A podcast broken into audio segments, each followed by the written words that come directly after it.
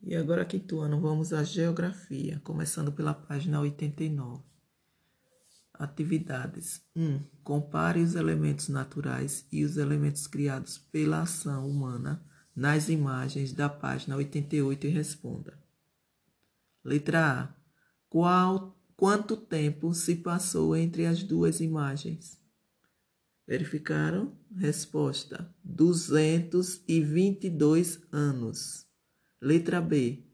Comparando as duas paisagens, é possível afirmar que as necessidades das pessoas se modificaram com o passar do tempo? Justifique sua resposta com base nas alterações percebidas nas paisagens. Vamos lá. Resposta: As poucas construções na primeira imagem indicam um menor número de moradores, enquanto na segunda o excesso de construções demonstra um lugar altamente povoado. A questão de número 2 e de número 3 são questões com respostas pessoais, ok? Página 90. Responda: Qual é o lugar mostrado na foto? Então, Resposta: Morro de, do Pão de Açúcar, na cidade do Rio de Janeiro. Letra B. Quem é o seu autor? Resposta: Donatas Dabravoskas.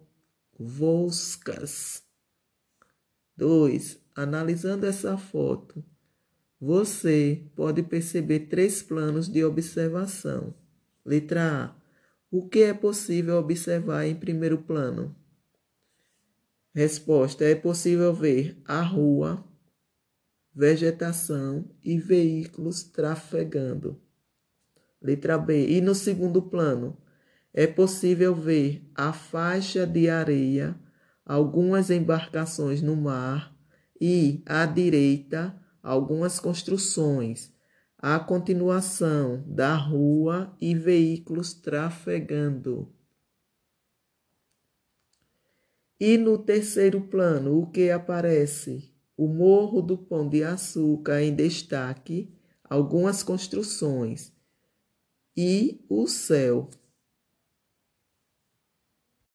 Página 91. Questão de número 3. Continue a analisar as fotos o que é possível observar na foto tirada com base na visão oblíqua. É possível ver com precisão o que foi fotografado, como acontece na foto tirada com base na visão do plano, na visão no plano.